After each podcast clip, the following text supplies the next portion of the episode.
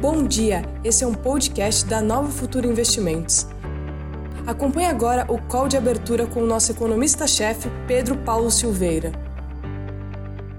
Bom dia a todos. Vamos começar o call de, de abertura de hoje, dia 21 de maio. O mercado lá fora está dando uma realizada, nós vamos comentar por quê. Evidentemente, isso tem a ver com problemas políticos nos Estados Unidos.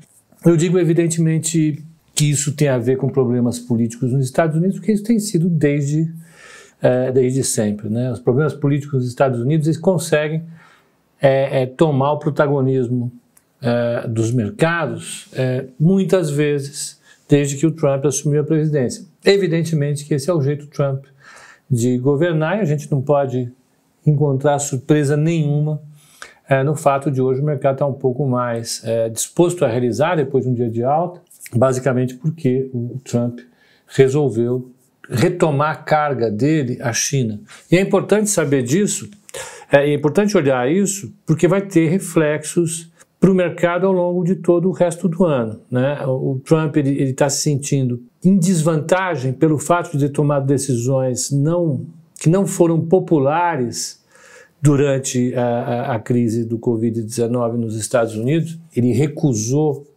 a percepção de que a crise era séria, de que a doença era séria, ele foi contra políticas nacionais, ele foi contra as políticas governamentais, dos governos estaduais, aliás, ele foi contra tudo, o tempo todo ele fez um estardalhaço enorme e a popularidade dele declinou à medida em que a, que a crise do Covid-19 escalou nos Estados Unidos. A alternativa que ele está utilizando é recuperar essa, essa popularidade perdida achando um culpado. É uma estratégia que ele sempre faz e que dá certo. Você pegar o nível de popularidade dele ao longo do tempo, ele consegue a popularidade dele junto ao eleitorado dele com esse tipo de pancada que ele distribui Uh, particularmente a China. A China é culpada pelo desemprego, a China é culpada pela desindustrialização, a China tem práticas comerciais predatórias contra os Estados Unidos.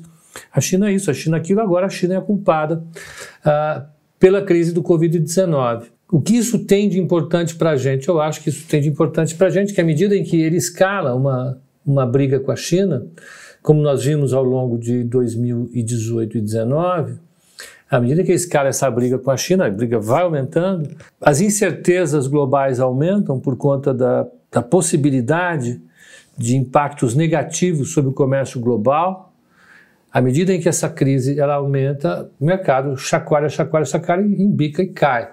Né? E aí ele vai, recupera, ele vai, bate a sopra, bate a sopra. No mínimo, o que isso produz é um pouco de volatilidade. Então não tem nada de novo nessa história. Eu não estou uh, uh, nem, vamos dizer assim, uh, dizendo que é ruim ou que é bom. Para o Trump, ele, ele é o presidente dos Estados Unidos, ele sabe muito, muito melhor do que eu o que fazer, mas o fato é que eu sei as consequências disso para o mercado. Tá, e ontem o mercado estava melhor, hoje está naquela dúvida, porque agora começa, será que vai ter guerra comercial? Será que vai aumentar, a, a, a, vai voltar a discussão sobre tarifas, toda aquela loucura que a gente conhece? Isso prejudica de verdade, de verdade, de verdade, a, a volatilidade fica um pouco maior. Então, vamos ver o que temos para hoje. Vamos pegar ontem, ó. Ontem Ontem o Dow Jones acabou com alta de 1,52, S&P 500 1,67 e Nasdaq 2,08 de alta. Ok? Petróleo já adiantando, está 34 dólares e 10 centavos. Pô, o petróleo como se não houvesse amanhã, subindo, bacana. De 10 para 34 assim, estamos passando uma década e um mês. Sensacional. Dá canseira, viu? Oh, não é? Bom, na Ásia, o Tóquio, o Nikkei caiu 0,21, Hong Kong caiu 0,49, Xangai caiu 0,55 e Singapura caiu 0,26. Bombaim caiu 0,37, né, subiu 0,37, contrariando. Bombaim, ele está tá se descolando do mundo porque a situação lá está bastante complicada. Né? Assim, eles tiveram uma política bem agressiva de isolamento social, isso fez a economia é, da indiana é, refluir bastante. E agora a gente teve, tem é, um evento natural lá que pode preocupar. Né? Calcutá está debaixo d'água, teve um ciclone que é, jogou a cidade debaixo d'água. As fotos que eu vi ontem da cidade são impressionantes. Mas apesar disso, a bolsa lá se recuperou. Sensacional. O mercado tem, tem essas coisas legais. Ah, continuemos. Londres. O Londres cai 0,50, DAX de Frankfurt sobe um, não, cai 1,18, Paris cai 0,77, Milão cai 0,29 e por fim, o IBEX de Madrid sobe 0,40. Vamos ver moedas. Moedas, olha, o dólar ele se recuperou um pouco, está 1,0996. O dólar andou caindo, devolvendo os ganhos dele contra o, o resto do mercado. Então agora ele, ele deu uma paradinha está se recuperando. Ó, o euro está 1,0993, o iene está 107,71. Melhorou um pouquinho em relação a ontem, mas é variação bem pequena, viu, gente? Olha, as variações mais importantes foram contra as moedas emergentes e o Brasil, dentro das moedas emergentes, andou melhor. Ontem, vale a pena citar, o, o Roberto Campos, numa live, ele, ele citou que o Banco Central está utilizando uh, intervenções e vai continuar aumentando essas intervenções. Então, as expectativas foram. O mercado se. Né, chegou lá no 6, beliscou quase o 6 e veio para baixo. Será que volta? É inevitável que volte, não sabemos quando. É, eu tive um, um conhecido, um dos caras que me ensinou bastante economia, foi meu consultor, é, fundador da PUC Rio. Ele fala: se você disser quanto, não diga quando. Mas se você disser, disser quando, não diga quanto. Essa, esses são, são as duas regras básicas para um economista fazer cenários. Então a gente sabe que vai para seis, porque, a rigor, todas as séries econômicas, em um mundo com crescimento e um mundo com inflação, elas são crescentes. Né? A gente tem um, martin, um, super martingale, ela vai subindo. A probabilidade de um número em um momento no futuro ser maior que um número no presente é quase uma, é, é, é, é, muito grande. Então, a gente sabe que os números são crescentes. Agora, a velocidade, então, mas o Banco Central agora está todo acordado, está disposto, não vai passar. Então, vamos, vamos segurar o dólar. Então, isso deve dar para o mercado algum tipo de segurança para manter o, o, o, a taxa de câmbio controlada, baixa um pouco a, a, a, o armamento de quem quer ficar comprado. Estava muito barato ficar comprado. Veja, para você tomar o dinheiro emprestado para fazer uma posição contra o real, é muito barato hoje porque a taxa de juros está muito baixa. Então é barato especular contra uma moeda, em tese. Eu estava pensando inclusive nisso hoje mais cedo. Dá para dizer isso no curtíssimo prazo. Em alguns dias você tomar uma, uma grana no interbancário, um banco, para sair comprando a, a dólar, é barato, e para o fundo especular contra o, o real numa posição é, estrutural, também é barato no curtíssimo prazo. No longo prazo isso fica caro. Fica caro, mas vamos, vamos seguir adiante, porque depois a gente vê isso. É, então o dólar, o Banco Central está sinalizando que vai intervir de maneira mais pesada agora. Bacana. Ou pode intervir a qualquer momento. Isso já deixa uma dúvida, eu acho que esse é um progresso na, na, na intervenção do BC. Eu, particularmente, estava estranhando a intervenção do BC, eu estava achando ela muito tímida. Mas é, não que eu acho que eu, se eu tivesse lá eu faria coisa melhor. Né? Primeiro que eu jamais estaria lá. Essa é uma posição extremamente incômoda.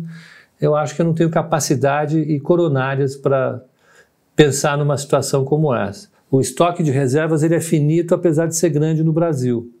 É, sobretudo quando a gente tem uma situação que estruturalmente é duvidosa, ou seja, nós temos um déficit de transações correntes que pode se transformar num déficit de balanço de pagamentos se o mundo mudar o padrão de financiamento desse nosso balanço de pagamentos, ou seja, pode faltar dólar em algum momento. Então, isso torna a, a necessidade de de ser mais criterioso do formulador de política ainda maior. Né? É, acabou o tempo de, de ter reserva infinita e sair batendo no mercado. Acho que, em certa medida, esse Banco Central se sentiu um pouco mais próximo mas não tão próximo assim, um pouco mais próximo do que no Banco Central do Armínio, do Gustavo Franco, com um limite de reservas bastante grande, muito grande. Não se compara ao que é hoje. Mas seguimos adiante. Então, o Banco Central no Brasil sinaliza isso. Acho que mudou um pouco, pelo menos para as próximas semanas, a, a, a, percepção em relação à taxa de câmbio. Evidentemente que basta qualquer, qualquer evento mais forte, o câmbio sobe de novo. Né? Se liberar integralmente o vídeo da reunião presidencial, o dólar sobe. Né? Se tiver alguma novidade lá fora, alguma novidade aqui dentro, e novidade tem todo dia, né? pode acontecer. Então, seguimos adiante, os mercados cambiais lá fora estão tranquilos e aqui dentro o BC está mais é, ativo agora. As taxas de juros. Taxas de juros. É, ele não veio para taxa de juros. Por favor, vá para taxa de juros. Eu estou vendo no Market Watch, que é o site do Wall Street Journal, é o, é o blog eu não sei se ainda é do Wall Street Journal, se eles ficaram independentes, mas ó, é, 10 anos dos Estados Unidos está agora em 0,672. Quando nós fizemos o código de abertura ontem, estava em 0,694. Então caiu um pouquinho, pouquinho, pouquinho. Da Alemanha está 0,47 negativo, está no mesmo naipe. E no Japão, 0 a 0. Vamos pegar as taxas de juros, as inclinações da, das treasuries americanas que dão uma ideia do risco, o risco de é, inflação, o risco de, de, de depressão, depressão ou recessão, ou crescimento excessivo, um sinal desse. Ó, a taxa de juros de três meses de um título do Tesouro Americano está em 0,09%, ou 9 basis points. A taxa de juros de, de, um título de 10 anos dos Estados Unidos está em 0,67, como eu falei agora. 0,67 menos 9 dá 0,58, ou 58 basis points, pontos base. Ontem estava 59, portanto, variação mínima. Ah, 30 anos dos Estados Unidos, os títulos de 30 anos, estão em 1,39. Ontem estavam em 1,41, caíram dois pontinhos. É uma queda de dois pontinhos num título de 30 anos, vai dizer, ah, é pouca coisa. Não é não, é coisa paca.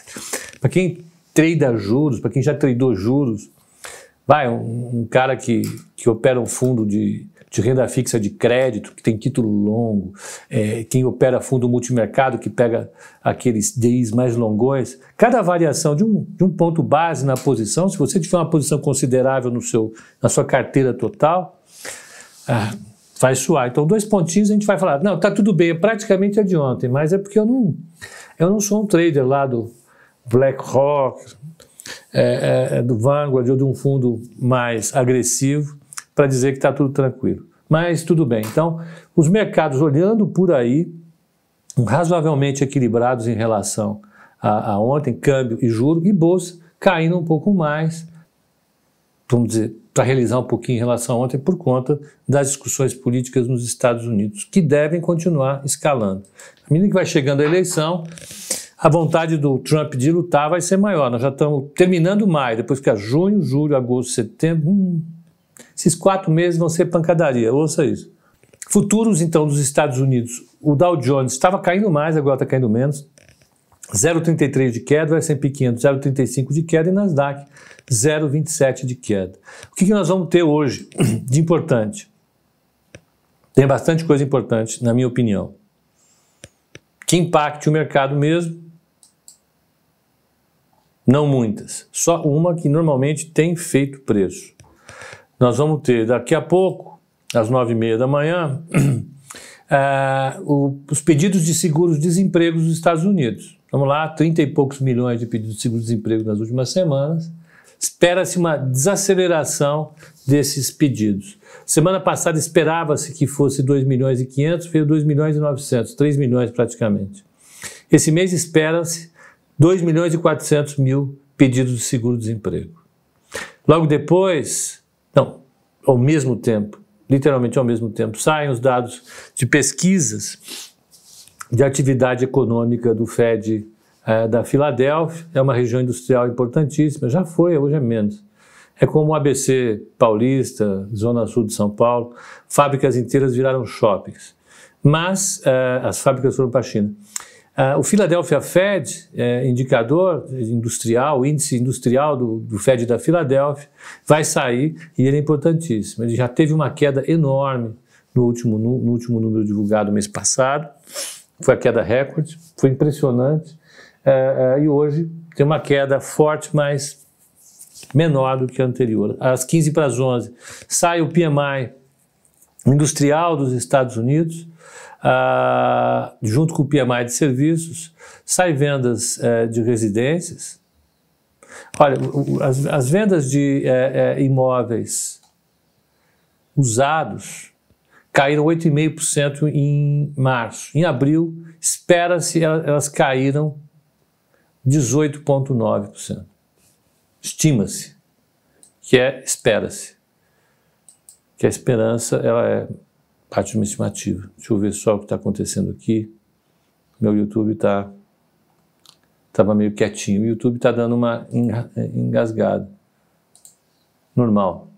Ah, sai o, o, o Indicator, que é um, é um número super importante para a gente construir uma estimativa, uma estimativa do PIB americano. E é, a meio-dia e meia, espera-se, sai a arrecadação, a, do, a arrecadação federal do Brasil é, do mês de hum, abril.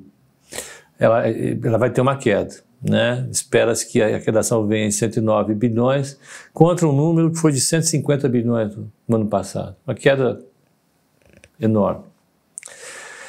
E às 14 horas, Fala, o Richard Clarida, ele é o vice-presidente do FED, eu já falei diversas vezes aqui, é um dos caras candidatos a prêmio Nobel de Economia, etc e tal, da Universidade de Colômbia, vai falar normalmente o mercado ouve muito o que ele fala. Às 15h30 fala o Jeremy Powell, presidente do FED, vamos ouvir, não tenha dúvida nenhuma. Ah, e às 15h30 fala, não vai, não diz aonde, mas ele vai falar às 15h30. Então, tudo bem, seguimos adiante. Vamos lá.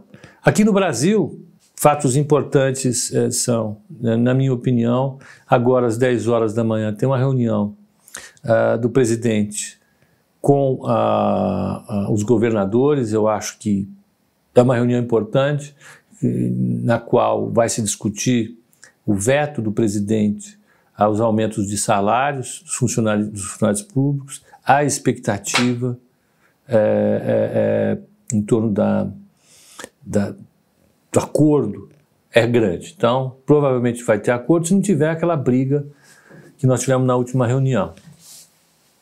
Imagina. Né? Então, vai ter a reunião às 10 e uh, nós devemos ter um, um acordo. Uh, vou falar sobre o broadcast, eu falo todo dia. Uh, e eles falam para ficar de olho em Via Varejo, uh, GPA, Sonai, Apivida, Bancos, Oi, IRB e Petrobras. A Via Varejo está numa briga com o Grupo Pão de Açúcar em relação a, a, a, diversas questões, agora chegou em créditos fiscais. Isso pode trazer alguma coisa. Nós estamos falando aí é, algo como 370 a 500 milhões de reais numa briga um, entre um e outro. É uma família, é uma, é uma briga grande, a família Klein está tá brigando. É, vamos lá, vamos seguir adiante. Isso vai, é, isso vai pesar nas duas, tá? Porque ou uma perde, outra ganha, vai ser, é, vai ser forte a questão.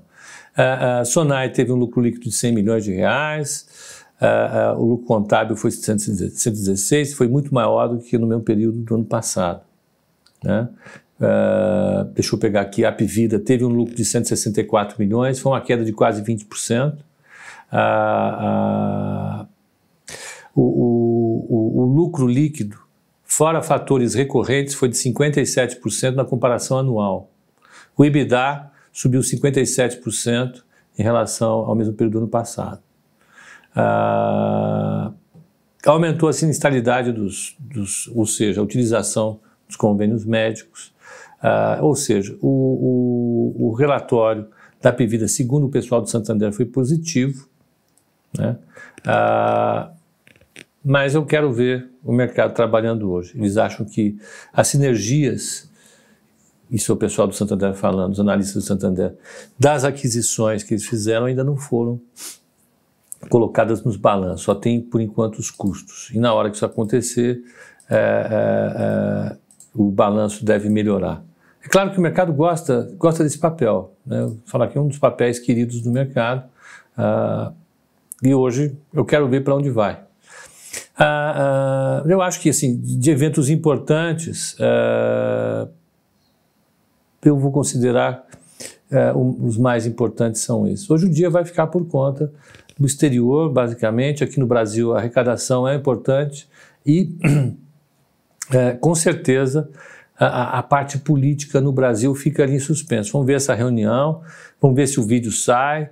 É, é, é um dia de ficar com um olho na frigideira e o outro no gato, um peixe outro no gato, porque uh, uh, vai ter alguma vol se sair alguma coisa diferente ou da reunião ou da decisão